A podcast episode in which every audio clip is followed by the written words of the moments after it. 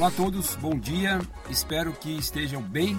Professor Silvio por aqui, educador físico, especialista em fisiologia do exercício, mestre em ciência da reabilitação e doutor em ciência da saúde pela Universidade Federal de São Paulo. Vamos lá, adiantando, para quem quiser conhecer um pouco mais sobre o meu trabalho e sobre a BMH, Body Mind Health, a startup ao qual, ao qual eu sou fundador, e trabalho com promoção de saúde individualizada, treinamentos personalizados através de uma prestação de serviço por uma empresa. Pronto, já vendi meu jabá por aqui, né? Digamos assim. Agora vamos ao assunto dessa semana do podcast, desse episódio. E para quem acompanhar esse material pelo vídeo no nosso canal do YouTube, que tem um acesso pelo link é, que está descrito nessa, no descritivo desse material. Então, assim, a ideia de, de conversar hoje é sobre uma questão importante.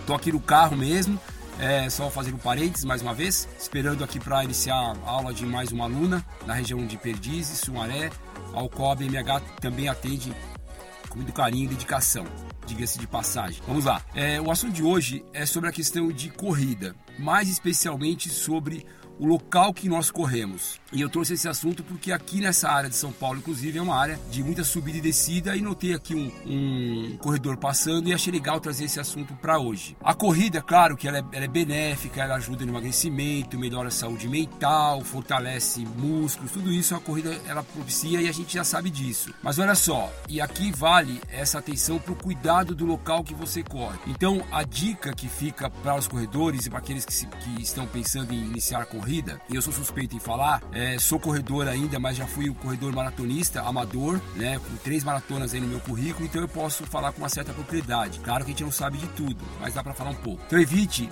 e se possível não faça, né, é, evitar, acho que a palavra melhor, a corrida em descida. Por que isso? O nosso joelho, ele não tem uma boa condição para o impacto alto em descidas. Claro que aqui eu estou dizendo que o joelho é uma articulação limitada, ao contrário, nosso corpo, uma frase bastante é, falada, né?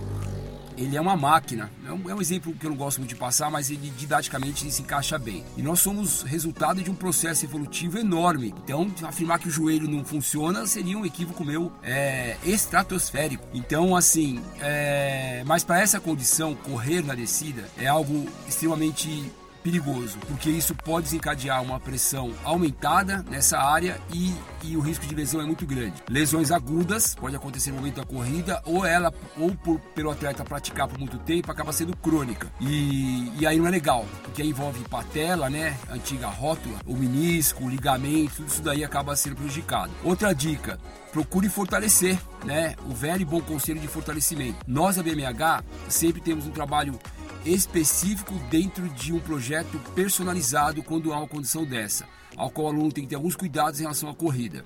É isso, fica a dica, um forte abraço, cuide-se. Previsão de sol para São Paulo aí para o Brasil enorme, com é, temperaturas de 35, 40, 40 e poucos graus no Brasil inteiro. Hidrate-se, principalmente na corrida. Também na corrida. Forte abraço, valeu, tchau, tchau.